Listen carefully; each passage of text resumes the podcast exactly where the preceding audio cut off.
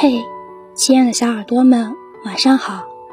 现在是北京时间二十一点整，您正在收听的是由鲁东大学校园广播电台正在为您播出的《晚安鲁大》，我是主播安木。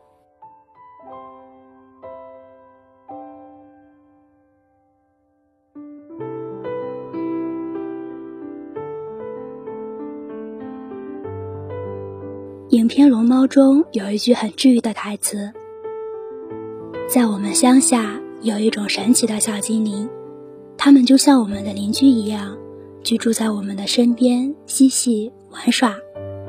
但是普通人是看不到他们的。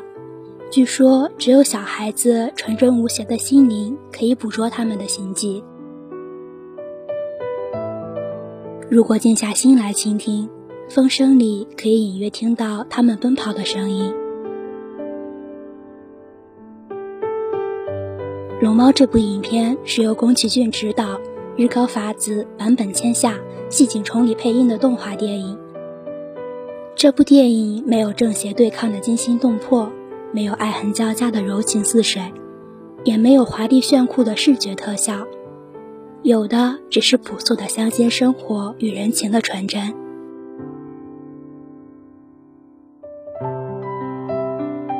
龙猫的情节极其简单，故事以妈妈生病住在乡间医院为契机。为了方便照顾妈妈，贤美小月和小梅跟随爸爸草壁来到乡下居住。所有的故事都是围绕两个小女孩展开的：打扫房子、上学、看望妈妈、迷路，然后遇见龙猫这个巨大且法力无边的朋友。他带着两个小女孩在茂密的森林里穿梭，在翠绿如茵的苞米地上飞行。病床上的母亲用书信记挂着孩子，字里行间中蕴含着最为温柔的母爱。一肩扛起家庭的父亲对待女儿有着足够的爱与信任。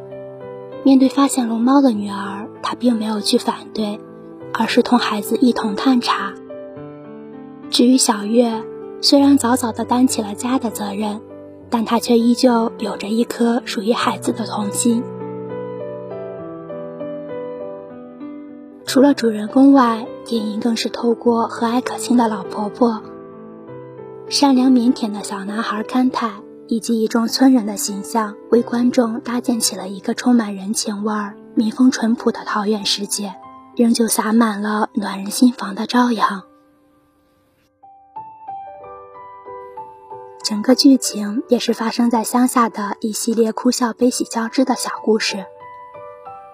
平淡的故事却将何为童年赋予了词句横生的形态，艰辛的生活却在不经意间汇聚成了治愈心灵的暖流。这是一部充满了魔力的动画，唯美细腻的画风里，电影不仅诱人共情于童年的美好。更唤醒着人们心中一份久违的纯真。《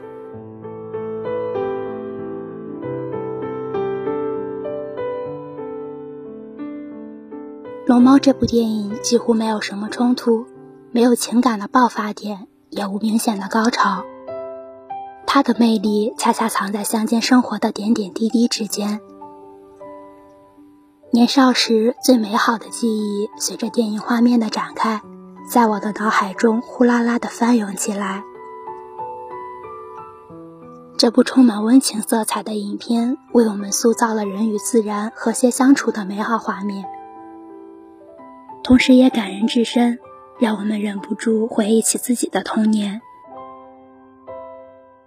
即使生活有很多苦涩，也永远保持纯真，去看那些隐藏在自己的心底、大人看不到的风景。我曾做过一场温柔的梦，迟迟不愿醒来。梦里有漫漫田野与清澈的天空，于是胸腔之中的温暖始终缓缓流淌着，寂寞了我的全身。人最快乐的事情之一，就算重温以前的美梦了，何况是童年时没有任何杂质的纯真美梦。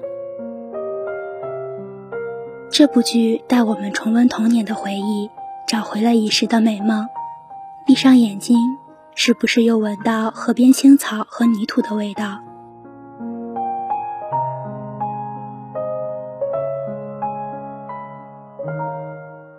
这部如梦如幻的作品中，自始至终洋溢着夏天的勃勃生机。孩子们的喜怒哀乐中，都夹杂着河边青草的气息，清爽如风。《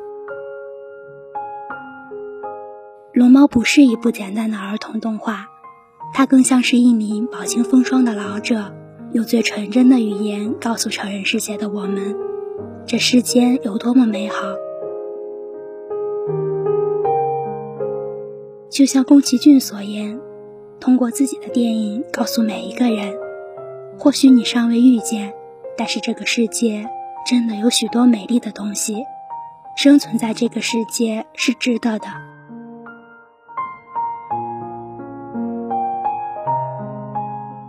在《龙猫》这部电影中，周围都是纯天然的美景，充满勃勃生机的景象，很多人都被美好的田园风光所吸引。而龙猫作为自然精灵的使者，它和小月姐妹俩的特殊友谊让人为之动容，并向我们传递着：当人类热爱自然并敬畏自然的时候，就会受到大自然的庇佑。所以，我们无论在任何时候都要热爱自然，珍惜生态环境，而敬畏自然将是每一个人一直要去做的事情。同时，也是我们对大自然恩赐的最好回馈。《龙猫》这部影片具有一种神奇的力量，让我相信这个世界上一定有童话存在。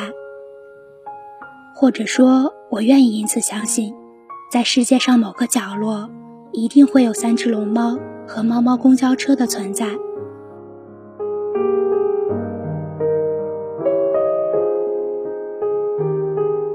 我们都走了太远太久了，我们的胸腔被生活磨砺了太多伤痕。可是《龙猫》这部影片却如一味灵药，温柔地没入了我们疲乏的心脏，将其点点填补。于是我们望向晴空时，会看到光重新照入，让我们重新想起生活最开始的模样。在那里，是大片大片的风吹过田野。你要笃定的迈向未来，可是你要记得，你一定要记得，记得去看看你心中的那个田野，那是你的梦开始的地方。若是有些阴霾，你要记得睁大眼睛哦，说不定在阴霾之中的，会是那些可爱的灰尘精灵。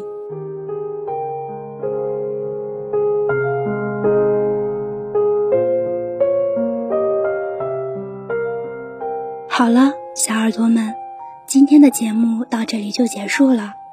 如果你对晚安鲁大有什么好的建议，或者想要为自己或重要的人点歌，请加入晚安鲁大 QQ 群：七零四七九零幺二六，七零四七九零幺二六，或者关注鲁大电台官方微博，或关注我们的微信公众号“悦享调频”。你也可以通过网易音乐搜索用户“晚安鲁大”，晚安的七位主播在这里等你，晚安。